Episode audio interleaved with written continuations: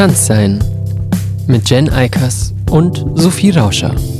Heute Coming Out.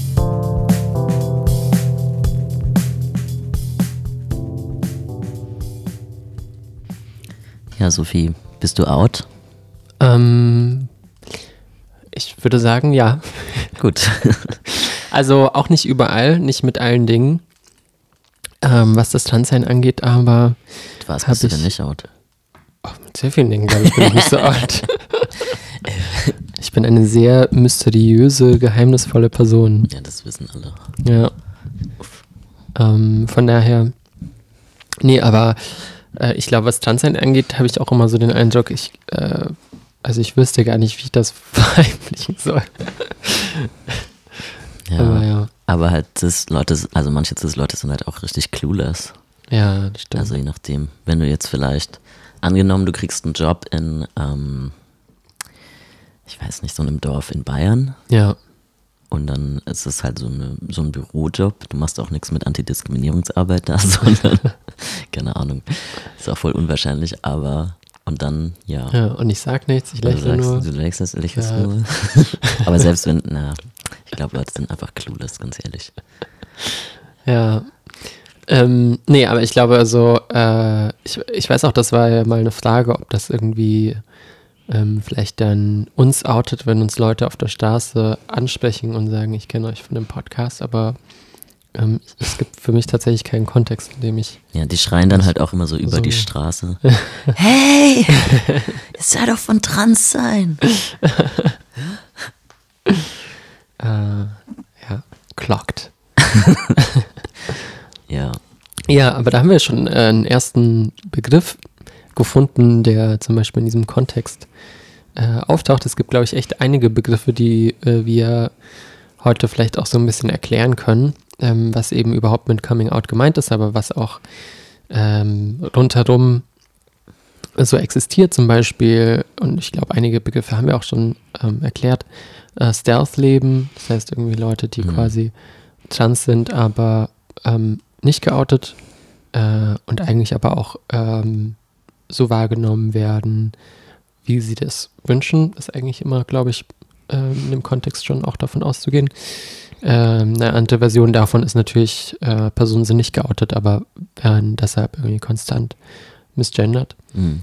Ähm, und dann gibt es den Begriff äh, clocked, was ich gerade verwendet habe. Das ist quasi eine Transperson, die sich jetzt nicht explizit geoutet hat, ähm, auf der Straße erkannt wird als trans von, ich wurde mal geklockt. wow, von wem?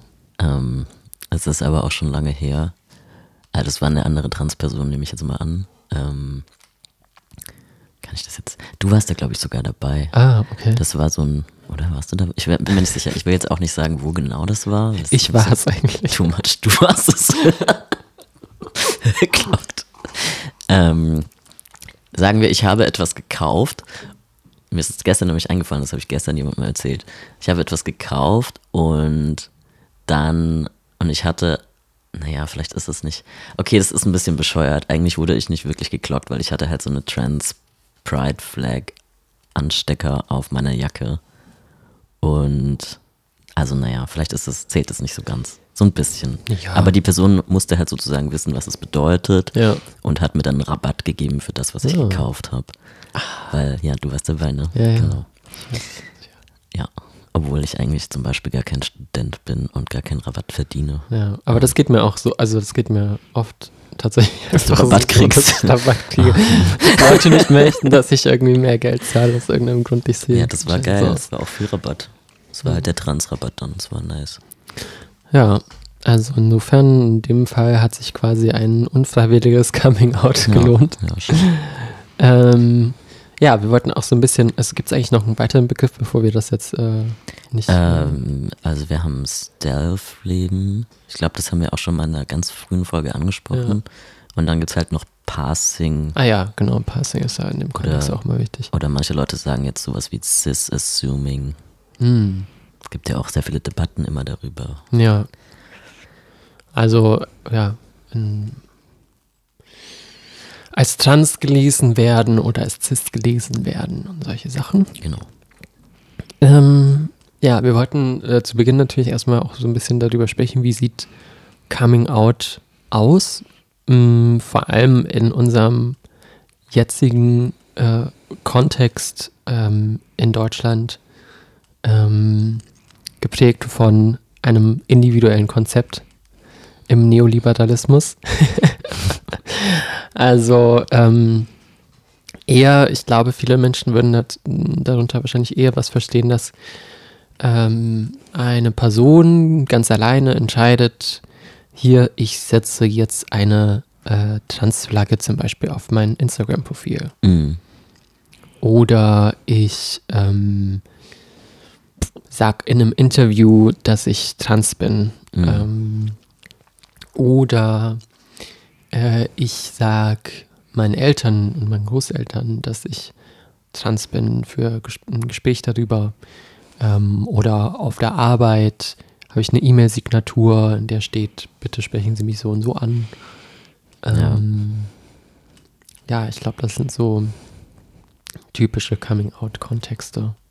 Die auch irgendwie alle so unterschiedliche, unterschiedliche Formen sind oder ich würde vielleicht sagen auch unterschiedliche Grade an Coming Out signalisieren oder auch erwirken können, weil ich glaube gerade so eine abgedatete Bio auf Social Media und so E-Mail-Signaturen werden schon gerne mal ignoriert oder halt Mhm. dann denken sich Leute, jo, weiß nicht, was das bedeutet, ich mache jetzt einfach mal so weiter wie gehabt. Ja, und ich glaube, ja, natürlich auch, weil teilweise ist es auch nicht so eindeutig, ne? Mhm. Also ich meine, so eine, also zum Beispiel so Regenbogen, also wenn wir jetzt ähm, von so einem queeren Coming-out äh, ausgehen, so Regenbogenflagge oder so Ja. im Profil weiß man manchmal auch nicht bei einigen Personen, die das dann Ja. vielleicht haben, aber damit nur irgendwie Happiness oder so symbolisieren wollen. Oder halt Allyship. Und, Ja. Aber bei Regen, also wenn man, ich finde, es gibt ja auch Unterschiede zwischen verschiedenen Coming-Outs, weil wenn man sich als Homo outet, dann ändert sich idealerweise ja nichts in der Interaktion. Aber wenn man sich Mhm. als Trans outet und so anderen Namen und so hat, dann ändert sich ja die Ansprache und sowas zumindest mal. ja, meistens, genau. Also manchmal ja auch nicht. Ja. Kann natürlich auch sein, dass sich dann da ist Konsequenz äh, nichts ändert, weil die Person auch irgendwie happy ist mit dem, was gerade so ist, wie sie angesprochen wird und wie sie wahrgenommen wird. Ähm, aber genau, das kann auf jeden Fall auch dazu führen. Was findest du die schöne, schönste Art für ein Coming-out? Wow, schwierige Frage. Hm. Also ich finde es immer, es ist so ein bisschen, also ich glaube, für, für mich ist so ein bisschen die Frage, ob es irgendwie schön für die Person selber ist oder schön für die Leute äh, in der Umgebung. Ich finde es immer schön, Geschichten zu hören von Menschen, die sich outen und ähm, alle wissen es eigentlich schon. Mhm. Oder also sind so, hä, irgendwie, das war uns schon immer klar so. Ich finde sowas immer eigentlich ganz cute. Mm, aber ja, ich glaube, oftmals sind natürlich auch so Coming-outs von Personen, bei denen niemand das irgendwie so erwartet. Also so, die eben gerade Stereotype vielleicht so aufbrechen oder so. Mhm. Ähm, ja, also das sind sicherlich auch Coming-outs, die richtig hilfreich sein können. Und da sind wir eigentlich auch schon an einem anderen Punkt angelangt, ähm, dass ich nochmal so drüber sprechen wollte, dass zwar klar im Jetzt das so alles äh, in einem Kontext von tu dir selbst was Gutes passiert, steh zu dir selbst, irgendwie lebe dein authentisches Ich Mhm. im Arbeitskontext und so. Es gibt ja auch genug Unternehmen, die zum Beispiel ähm, tatsächlich auch so Slogans haben und sagen so, ja, du musst irgendwie immer, wir wollen, dass du mit deinem authentischen Ich irgendwie zur Arbeit Mhm. kommst und solche Sachen.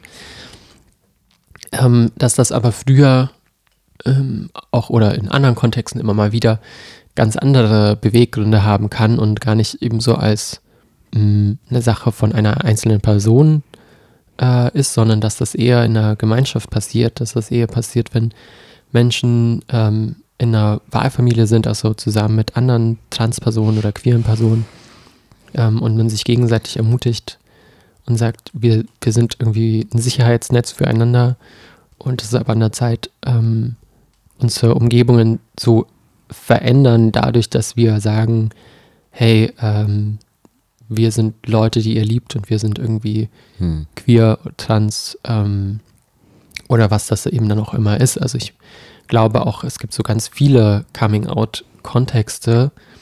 Ähm, es gibt auch sehr viele Pride-Kontexte außer, ähm, außerhalb von der queeren Pride, also auch Disability Pride zum Beispiel. Ähm, in,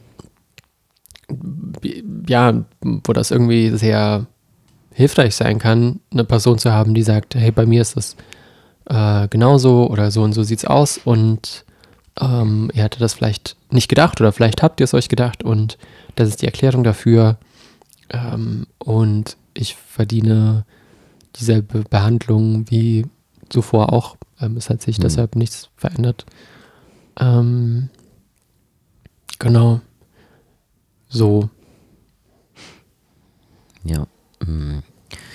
Ich finde, das wirft auch nochmal den Blick zurück auf, wie definiert man überhaupt Coming Out oder was ist überhaupt ein Coming Out, weil man muss ja schon in irgendeinem in einem bestimmten Kontext out sein, um überhaupt eine Community zu haben.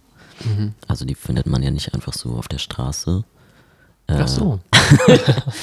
glaube ich.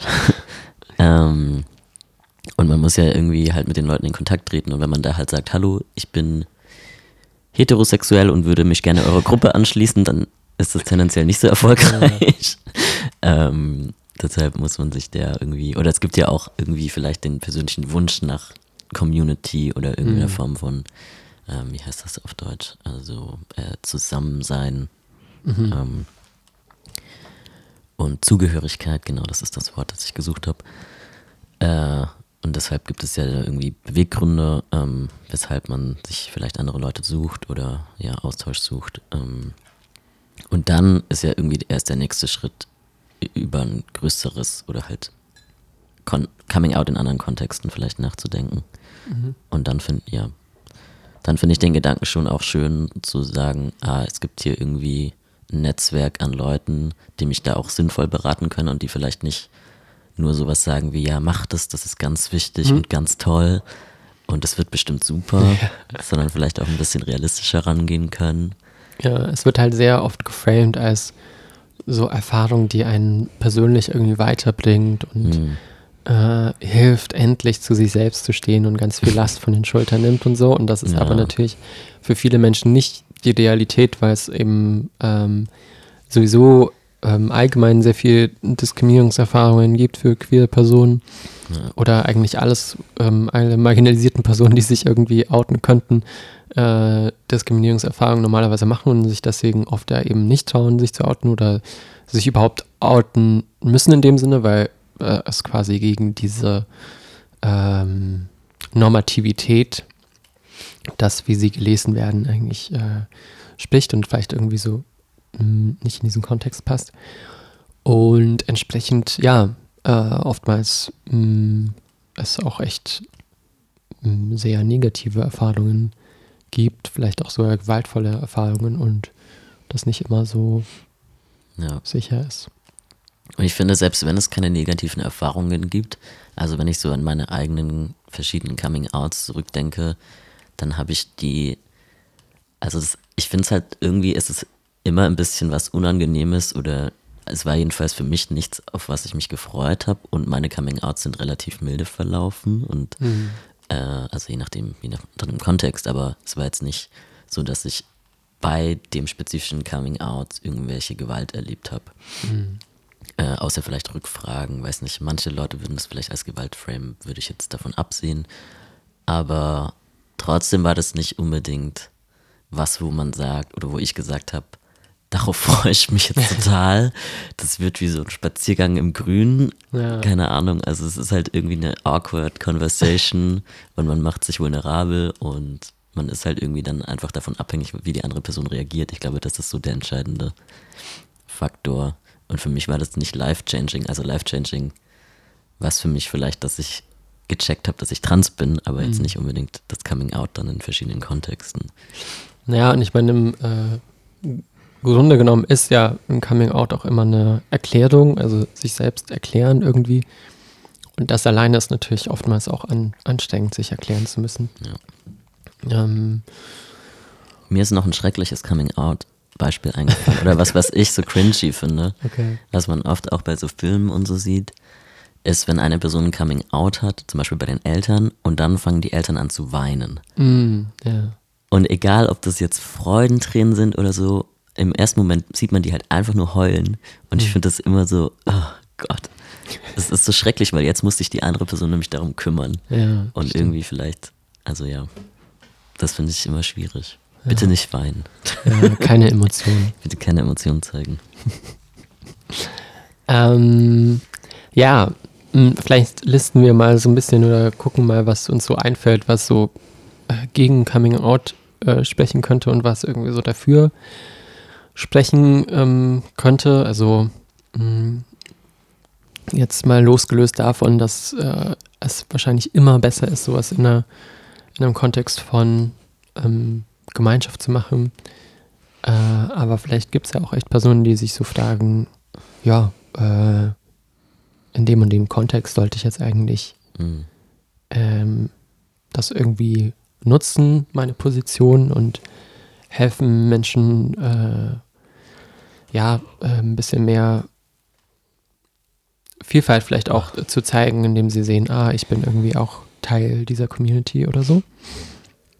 Ähm, ich glaube, so ein Grund gegen Coming Out ist natürlich immer, wenn dieser Kontext gerade äh, für, die, für die einzelne Person irgendwie nicht sicher ist ähm, und die Person auch irgendwie damit alleine dasteht, also irgendwie so kein Sicherheitsnetz um sich herum hat und Mhm. Ähm, mh, ja, also irgendwie das quasi auch für sich selbst so nicht verantworten kann. Also ich glaube, es gibt auch genug Leute natürlich, die kein Sicherheitsnetz haben, die wirklich irgendwie alles riskieren ähm, und die, äh, die das aber auch gleichzeitig vielleicht für sich so sehr als sehr wichtig erachten und ähm, trotzdem glaube ich immer, wenn es irgendwie möglich ist, erstmal auch eine auch Personen um sich herum zu haben, von denen man schon weiß, dass sie äh, Verständnis haben, dass sie einen irgendwie auffangen können und so für eben diese schwierigeren Zeiten oder Reaktionen, glaube ich, ist das immer besser. Aber es ist natürlich auch irgendwie so eine sehr ideale Vorstellung so davon. Mhm. Ja. Hm. Ich denke, vielleicht ist auch ein Punkt, wenn das Coming Out sozusagen egal ist. Also wenn man jetzt selber Mhm. keine Incentives hat, also irgendwie Anreize hat, so für das Coming Out und jetzt nicht irgendwie darunter leidet, dass man nicht out ist oder wenn es irgendwie einfach sozusagen egal ist, dann, ja okay, dann ist es vielleicht neutral gegenüber Coming Out, aber ich finde, dann spricht das eigentlich eher gegen Coming Out, ähm, weil man irgendwie halt nichts davon hat oder weil es dann sozusagen, wenn man dann vielleicht das Risiko eingeht, dass es irgendwie awkward werden könnte oder man muss schon allein die Energie aufbringen, diese Konversation zu führen und das ist ja irgendwie auch eine zeitliche Frage oder so, man muss das halt irgendwie Raum dafür schaffen. Und dann finde ich, naja, weiß nicht, rein wirtschaftlich sprechen dann vielleicht mehr Gründe dagegen als dafür. Ähm, mir fallen jetzt nicht so viele Kontexte ein, wo das irgendwie so richtig zum Ausdruck kommt, vielleicht in Arbeitskontexten, wobei mir dann da auch direkt zum Beispiel diese, es gibt so eine Studie, die in Deutschland gemacht wurde mit Transpersonen in Arbeitskontexten, wo schon rauskam, dass ich glaube zwischen 50 und 60 Prozent ungeoutet sind auf der Arbeit und dann wurden die aber noch befragt nach den Gründen und es war dann schon so, dass die meisten gesagt haben, sie fühlen sich nicht sicher oder sie haben irgendwie Angst, dass es komisch wird. Und jetzt nicht so, dass es egal ist oder sowas. Ähm, sondern es ging schon vor allem darum, ja, ich bin mir nicht sicher, ob ich hier sicher bin Mhm. oder ich habe irgendwie Angst vor negativen Konsequenzen. Mhm. Ja. Ähm, genau, was, also vielleicht äh, jetzt nochmal einen, Schritt zurück, was ich noch, äh, also was ich vielleicht schon so ein bisschen am Anfang gesagt hatte, durch meine persönliche Einleitung. Aber es ist natürlich auch nicht so, als könnte sich jede Person äh, so aussuchen, ähm, Ja. so mach, also sage ich das jetzt oder nicht, weil also ich hatte auch immer so das Gefühl, ähm, während das vielleicht noch so beim Outing als queer, bisexuell, schwul, whatever, irgendwie so ist, okay, wenn mich Menschen jetzt nicht in diesem Kontext sehen, dass ich äh, eine Person gleichen Geschlechts küsse oder so, dann fällt das vielleicht nicht so auf. Ähm, hatte ich immer so den Eindruck, okay, beim Transsein weiß ich auch, dass sich irgendwie für mich, also damit körperliche äh, Veränderungen verbunden sind und auch ein anderer Name und so weiter. Und es ist irgendwie schwer, ähm, das zu verheimlichen vor Menschen, die mich schon kennen oder so. Ja. Ähm, genau, also da bleibt dann irgendwie quasi eigentlich gar keine andere Wahl, außer das so Mhm.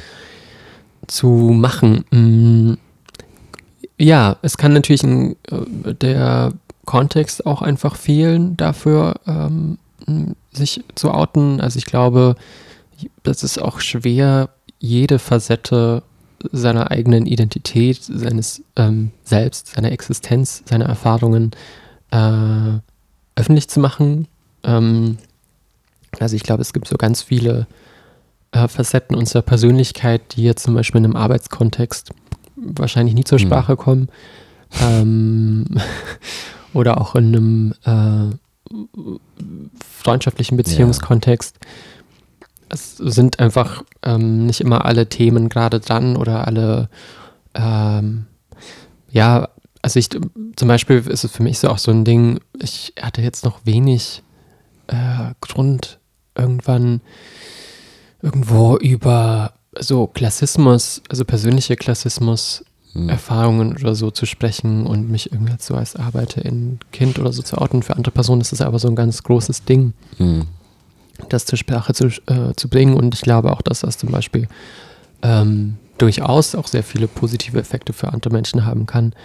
Ähm, und äh, vielleicht auch irgendwie nochmal zu einem, einem Umdenken, auch in einem Arbeitskontext führen kann oder in einem akademischen Kontext oder whatever. Mhm. Also, dass es da schon auch sehr viele Chancen gibt, aber dass es auch vielleicht für andere Personenkreise einfach auch nicht so ein ähm, Grundgrade gibt, einen Anlass, das irgendwie zur Sprache zu, springen, äh, zu bringen. Oder eben andere Dinge, andere Facetten auch irgendwie so im Vordergrund steht. Also ich finde so als Transperson ähm, ist das irgendwie oftmals halt auch irgendwie so eine Sache, die jetzt äh, zumindest bei mir von sehr vielen Dingen vielleicht auch zuerst ins Auge springt und auf die ich dann irgendwie auch so ein bisschen reduziert werde, bleibe. Ähm, und es dauert eher, dass irgendwie so andere Mhm. äh, ja, Sachen noch zur Sprache kommen. Ja. Ich glaube, vielleicht macht man sich, also ich mache mir dann auf jeden Fall auch Gedanken darüber, wie transparent bin ich jetzt über wie viele Aspekte meiner Identität, weil es könnte ja auch irgendwie too much sein oder die Leute könnten sich denken, Mhm. hä, ist jetzt irgendwie, du bist doch schon trans, jetzt willst du noch Working Class sein, was noch?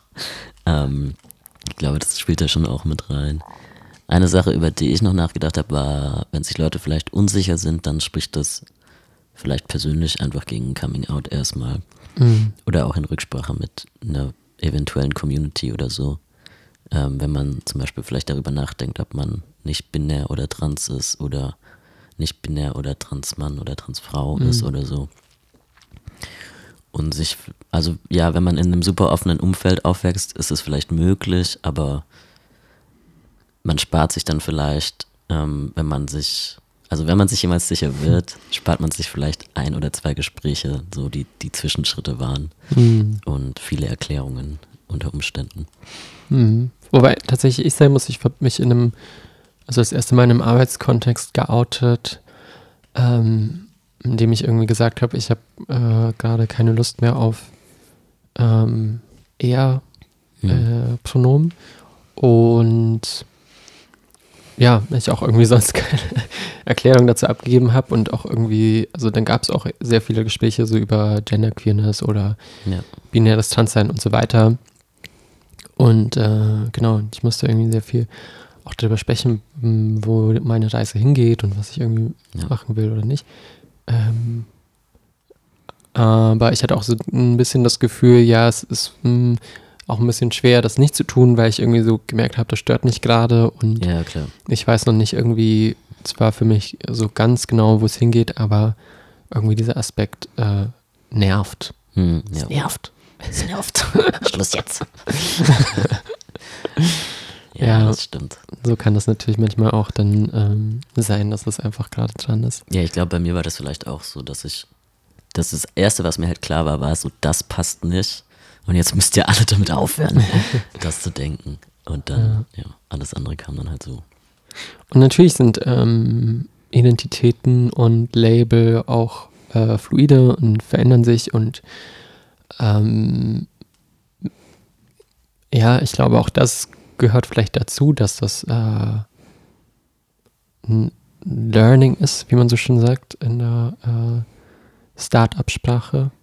äh, Process. dass Menschen ähm, in, äh, ja, dass Menschen einfach lernen, dass das sich auch eben verändern kann, dass Menschen sich vielleicht als nicht-binär outen und dann doch binär trans sind oder dass äh, Menschen sagen, hey, ich bin schwul und dann ähm, stellt sich heraus, sie sind doch lesbisch äh, oder ja, dass, ähm, dass sich irgendwie solche Dinge einfach verändern. Ja. Und gleichzeitig, glaube ich, ähm, spricht, also wir können auch mal hin und her springen, falls uns doch nochmal was gegen das Coming Out äh, einfällt. Aber ich glaube, ähm, es spricht natürlich, also politische Aktion auch sehr viel für ein Coming Out. Ähm, und ich muss da immer wieder an den Film über Harvey Milk äh, denken, den Hollywood-Film. Äh, in dem es irgendwie auch so gezeigt wird, wie äh, mehrere queere Menschen zusammen äh, in einem Raum sind und dann ähm, rufen sie nach und nach irgendwie ihre Familien an. Also sind irgendwie alle so nach San Francisco gezogen und ähm, ermutigen sich gegenseitig jetzt ihre Familien in äh, ihren äh, in den Städten, wo, wo sie herkommen, äh, anzurufen, zu kontaktieren und ihnen zu erzählen, dass sie äh, zum Beispiel schwul sind. Und ja, das irgendwie total sie das auch so als ähm, wichtigen Schritt gesehen haben, um für Veränderung zu sorgen, um irgendwie Menschen klarzumachen, wir sind äh, heute Kinder und Enkelkinder, wir sind irgendwie mitten unter euch und äh, in jeder Familie, in jedem Arbeitsplatz und so weiter gibt es äh, Menschen wie uns und äh, ihr könnt uns nicht mehr ignorieren äh, und nicht mehr ähm, uns eben so an diesen Rand der Gesellschaft äh, drängen und sagen, das sind irgendwelche ähm, Freaks und äh, AußenseiterInnen, die äh, nichts mit unseren Lebenswerten zu tun haben, sondern ähm, eben gerade das klar zu machen, nee, ihr habt alle mit uns zu tun. Hm. Und das kann natürlich total, ähm, ja, kann eine totale Veränderung bringen. Und ich glaube, manchmal mh, ist uns das wahrscheinlich, oder ich weiß es nicht, sehr unterschiedlich bewusst. Ähm, ist auch sehr unterschiedlich, glaube ich, bewusst, was so einzelne Menschen, die vielleicht auch gar nicht explizit sagen, so ich bin ähm, lesbisch oder whatever, ähm, aber es irgendwie trotzdem so leben, was für eine, was für einen Eindruck sie hinterlassen bei anderen Menschen, was für eine Ermutigung sie vielleicht auch manchmal sind. Es gibt so eine, ich glaube, der Podcast heißt Nancy. Äh, da geht es so eine äh, Geschichte, die heißt irgendwie Ring of Keys. Ähm, und also quasi so ein Schlüssel äh, Ring-Anhänger, Ja. mh, der auch so ein Stück weit Symbol von ähm, Lesben ähm, Ja. ist und Das trage ich ja auch immer. Ich alte Lesbe. ja, Coming Out hier auch passiert. Ähm, und genau, und da gibt es eben so eine Geschichte, das äh, ist eine, ich weiß gar nicht mehr, ob das so ein, das war auf jeden Fall irgendwie so ein Laden, in dem eben eine, der eine Lesbe gehört hat und eine Teenagerin war da immer mal wieder zu Besuch und hat, ähm, ja, hat sich da irgendwie sehr wohl gefühlt, hatte irgendwie das Gefühl, äh, irgendwie strahlt die Person was aus, was äh, sie selber ganz faszinierend findet und was, womit sie irgendwie ganz viel verbinden kann. Und es ist dann erst viele Jahre später bewusst geworden, dass es irgendwie äh, so war, weil äh, die Person irgendwie Lesbe war und sie selber irgendwie lesbisch ist. Und ähm, dass ihr das irgendwie so gezeigt hat, dass es möglich in diesem in ihrem Kontext, in dem sie aufgewachsen ist, irgendwie das so zu leben und so zu sein und ähm, sein eigenes Ding irgendwie so zu machen und sie das total ermutigt hat und sie dann erst später so verstanden hat, wieso das irgendwie so war und äh, sie dann auch nochmal die Person kontaktiert hat und so. Es war irgendwie eine ganz schöne Geschichte. Ähm, ja, und sowas kann natürlich auch immer passieren, ja. dass man Menschen dann damit sehr positiv beeinflusst und ich glaube, das ist, hängt dann wieder zusammen mit diesem ganzen Thema Repräsentation. Hm äh, eben überhaupt zu sehen, dass das quasi so geht, erlaubt ist, ähm, möglich ist. Und das kann ja, ne, also ich glaube, das hat auch äh, in viele Richtungen Auswirkungen. Also wenn Menschen zum Beispiel in Kontexten ihr Coming Out haben, wo das ähm, gewaltvoll endet, dann ist das natürlich eine Art von Repräsentation, die wiederum den nachfolgenden Generationen irgendwie auch so lehrt, mh, hm, ich will es lieber nicht wagen. Äh, irgendwie, mhm. das hat sich für die Person nicht gelohnt. Die Person, ähm, ja, äh, hat dadurch irgendwie nur negative Erfahrungen gemacht und ähm, das ist ja auch so ein bisschen, ähm, deswegen dauert das oftmals auch äh, sehr lange, bis sich äh, da irgendwie dann eine Einstellung auch dazu ändert, weil es, glaube ich, schon sowas gibt, was so weitergetragen wird an die nächsten Generationen von zum Beispiel jetzt queeren Personen, die so äh, von den älteren Generationen lernen, hm, äh, seid da vielleicht mehr ein bisschen secretive.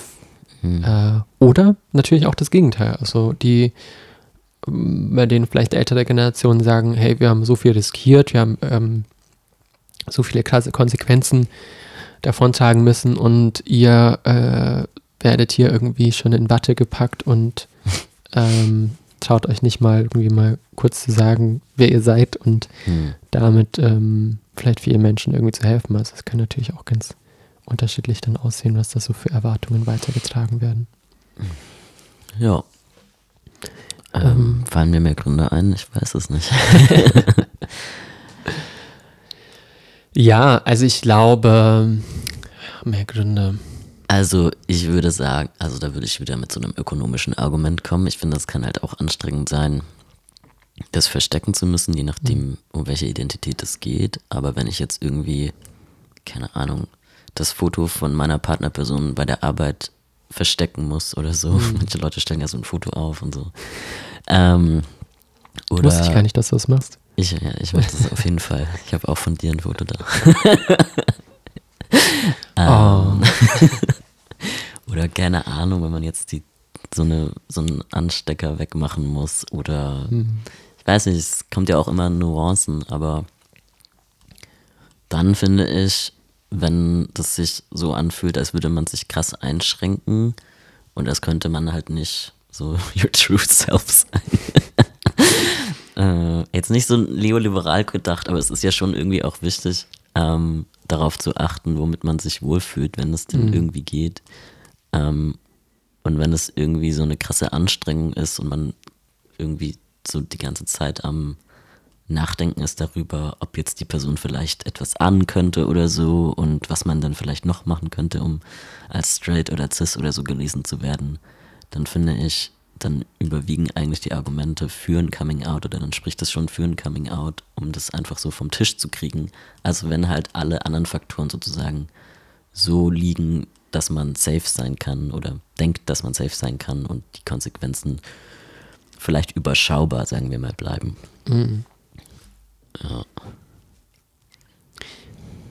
Ja, also ich glaube, mh, hm, dass es auf jeden Fall sehr viele Chancen gibt, die auch damit verbunden sein können, ähm, wenn es irgendwie möglich ist, äh, out zu sein ja. und mh, mm, ja, meistens ist man ja nicht die einzige Person auf der Arbeit oder sonst wo. Ähm, ja. Ähm, und dann findet man vielleicht neue Friends oder irgendwelche Gruppen oder sonst wie Unterstützung, die man vorher halt nicht hatte. Kann ja auch sein. Ja. Voll. Ja. Und in bestimmten Positionen mh, mm, ja, es ist eben dann wieder so eine Frage von Öffentlichkeit, Repräsentation für das Thema, für ähm, Lebensrealitäten, Ja.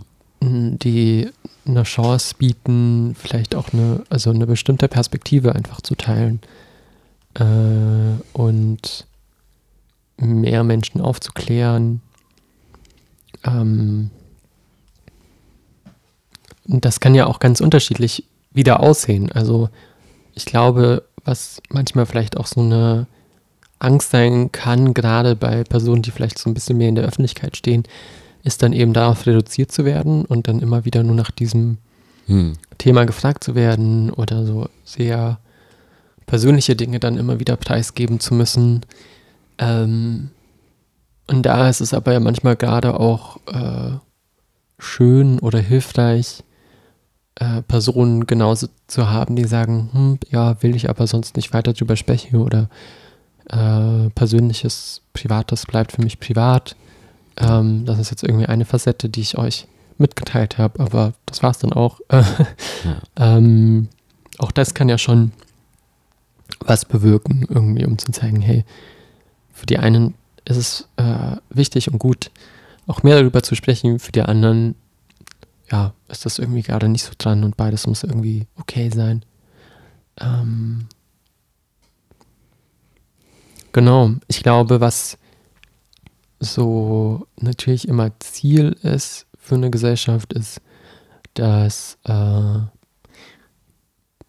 Menschen tatsächlich sich für äh, ihr Queersein, ihr Transsein irgendwie nicht schämen müssen ähm, und dass irgendwie möglich sein muss, ähm, sich mitzuteilen und gleichzeitig mh, ja, am Ende, ich glaube, für viele Menschen ist es natürlich auch so, dass sie sich wünschen, dass, äh, dass sie das nicht die ganze Zeit erklären und zur Sprache bringen müssen. Hm.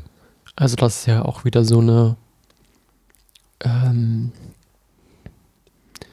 m- ein Privileg wiederum von Menschen, die nie irgendwie ein Coming Out haben müssen, weil sie eben so krass in die gesellschaftlichen Normen passen, Hm. Äh, weil eigentlich quasi mit dem, wie sie leben, wie sie wahrgenommen werden, alles schon gesagt ist Ja, dass, äh, dass sie dadurch auch ja, mehr Energie haben eigentlich für andere Dinge und ja. ja. sich nie erklären müssen und so weiter. Das ist ja schon auch irgendwie was, was ja. sonst sehr viel Energie raubt. Ja, ich frage mich auch manchmal, inwieweit. Also man, es gibt natürlich verschiedene Gründe dafür, aber ich habe schon das Gefühl, dass bei manchen Personen diese Kategorie, ich benutze keine Labels oder sowas, ähm, dann schon eher dazu dient, vielleicht so ein Coming Out zu vermeiden oder so eine Kategorisierung zu vermeiden.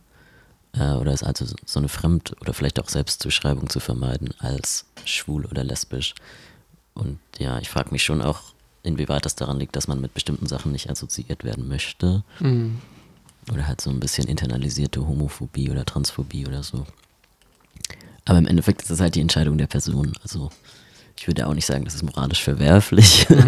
Ich glaube, ich frage mich dann nur auf einer individuellen Ebene, was spricht denn jetzt, woher kommt das denn jetzt äh, überhaupt?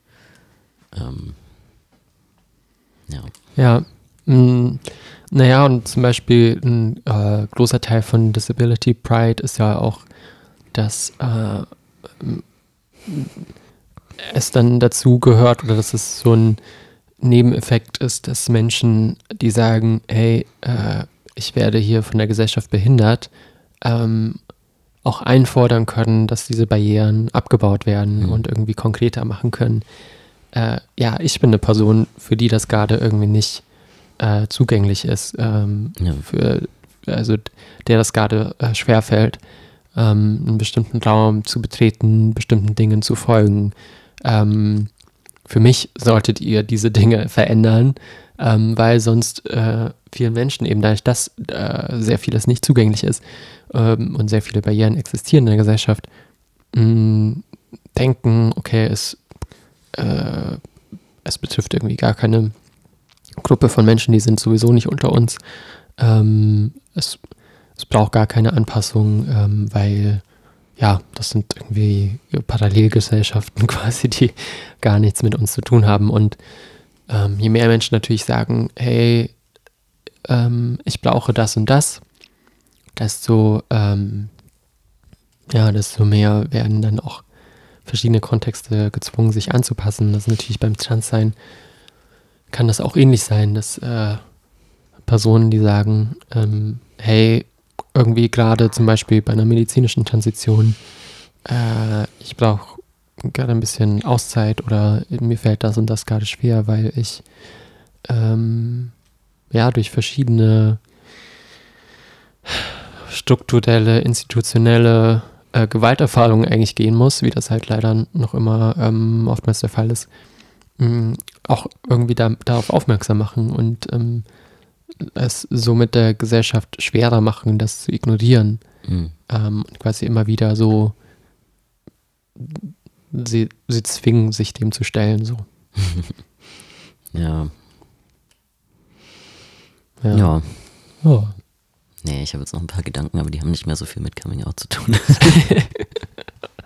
was, was sind das für Gedanken? Nee, ich, na, ich habe noch ein bisschen darüber, oder ich denke dann darüber nach, über ähm, medizinische Transition und ich habe schon mit mehreren Transpersonen darüber gesprochen, dass, oder es scheint irgendwie der Wunsch da zu sein, sowas wie eine Auszeit zum Beispiel garantiert mhm. zu kriegen, äh, die halt irgendwie auch finanziert wird ähm, durch sowas wie Krankengeld zum Beispiel. Aber mhm. wenn man trans ist und medizinisch transitioniert und dann entsprechend die OPs hat, ist man dann halt im Endeffekt immer angewiesen auf Krankenausfall. Mhm.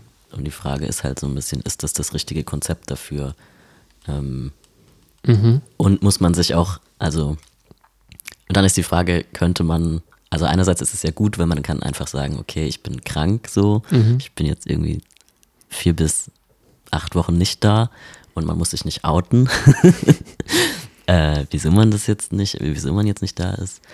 Ähm, also das sollte schon irgendwie garantiert sein, wenn es ein alternatives Konzept gäbe. Ja, aber ich finde es schon auch ein bisschen schwierig, dass es da keinen Rückhalt gibt, weil viele denken schon auch immer dann darüber nach, naja, wann kann ich denn von der Arbeit sozusagen freikriegen? Mhm. Oder ja, wann kann ich mir jetzt leisten, diese und diese OP zu machen zum Beispiel? Ja, total. Ja, ich meine, das ist sowieso ein äh, spannendes Thema, ähm, weil äh, weil es ja da schon auch Überschneidungen äh, gibt. Also in, in dem Fall äh, steckt das ja schon im Wort äh, Krankengeld und mhm. Kranksein. Ähm, von eben medizinischer Transition, Transsein und auch äh, Behinderung. Ja. Ähm, die aus verschiedenen Gründen, also ich glaube, da, dass da sich viel mehr Synergien ergeben könnten äh, zwischen auch äh, verschiedenen Bewegungen von Disability, Pride und Trans Pride, ähm, das aber auch ja, so ein bisschen schwer manchmal zu navigieren ist. Also mhm. auch äh, Transpersonen natürlich ähm, oftmals so Angst haben, wieder in eine Schublade von Pathologisierung ja. äh, gesteckt zu werden ähm, und ähm, eben als irgendwie äh, krankhaft ähm, dargestellt zu werden, wovon man ja so irgendwie so auch wegkommen will.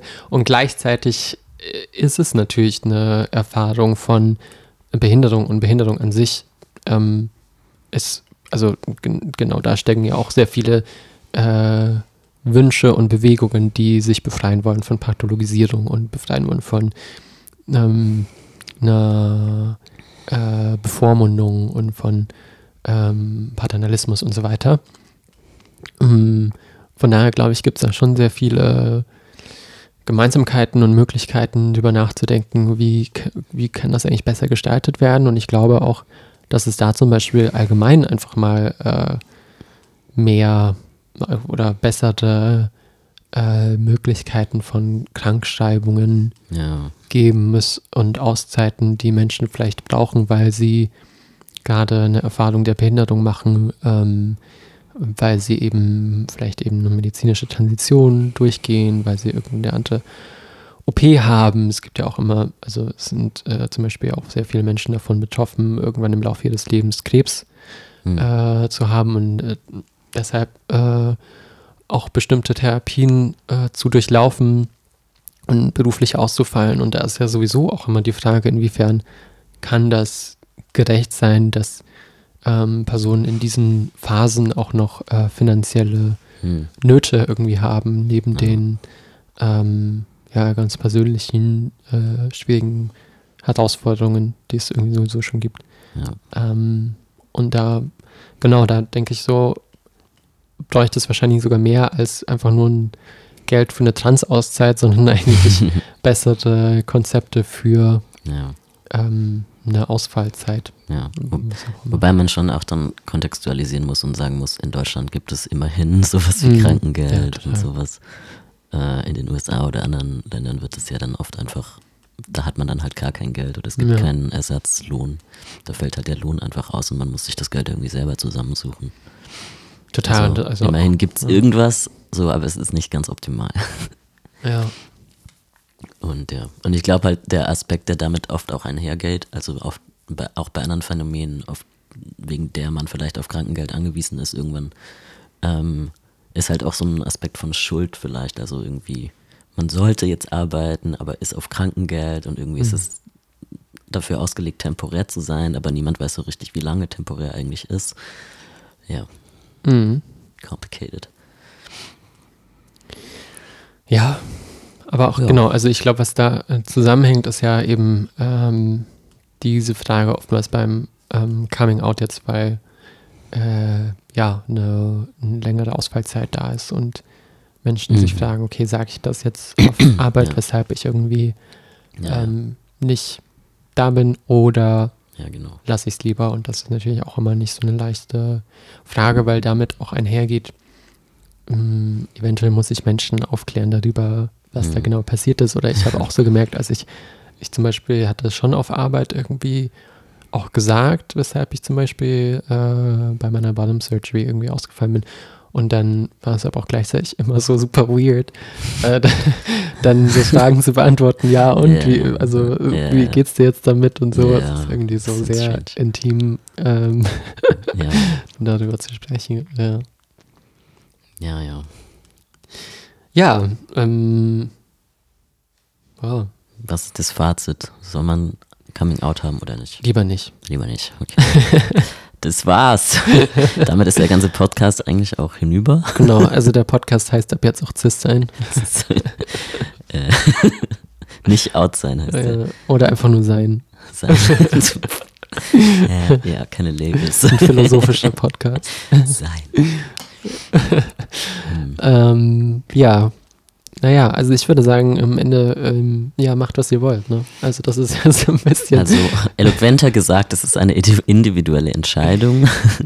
ich glaube, es kann schon sehr eine politische Entscheidung sein und Ja. ähm, vielleicht müssen wir uns auch öfter, also ich würde mir schon wünschen, dass ähm, es öfter möglich ist, diese politischen Entscheidungen zu treffen und äh, auch mehr Mut zu haben, uns gegenseitig irgendwie äh, zu ermutigen, weil ich schon glaube, dass es auch sehr viele äh, positive Effekte haben kann und gleichzeitig ja, ist es natürlich ähm, was, was oftmals eine einzelne Person irgendwie äh, verantworten muss und Personen können immer selbst am besten ihre Kapazitäten, ihre Kontexte Ja. ähm, und können selbst am besten entscheiden. Also, ähm, ah ja, äh, eine wichtige Sache vielleicht in diesem Kontext auch.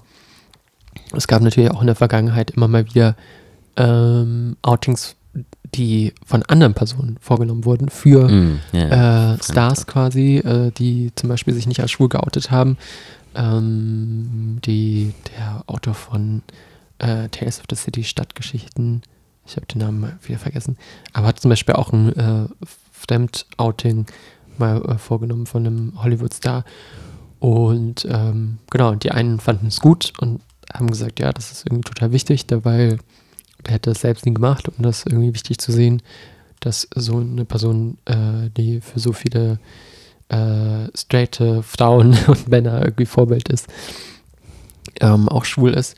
Und Ante, also für Ante war das natürlich ganz schrecklich, dass da äh, einer Person einfach die persönliche Freiheit genommen wurde, irgendwie darüber zu bestimmen, Mhm. was die Person eigentlich von sich verrät. Und ich glaube, mh, ja, das ist auch, ähm, ich finde, das ist keine so einfache Frage, die ganz allgemein beantwortet werden kann, ähm, wann das äh, okay ist oder nicht. Also ich glaube, viele Leute würden sagen, es ist nie okay und dann gleichzeitig manchmal denke ich mir, hm, politisch gesehen, äh, wenn es ähm, zum Beispiel irgendwie eine Person ist, die tatsächlich sehr viel Queerfeindlichkeit die ganze Zeit ausstrahlt und äh, auch irgendwie ein öffentliches Bild von Queerness negativ beeinflusst, hm, frage ich mich schon so ein bisschen, okay, es ist halt eine politische Aktion und ob dann so mhm. tatsächlich diese äh, persönliche Freiheit so viel höher steht.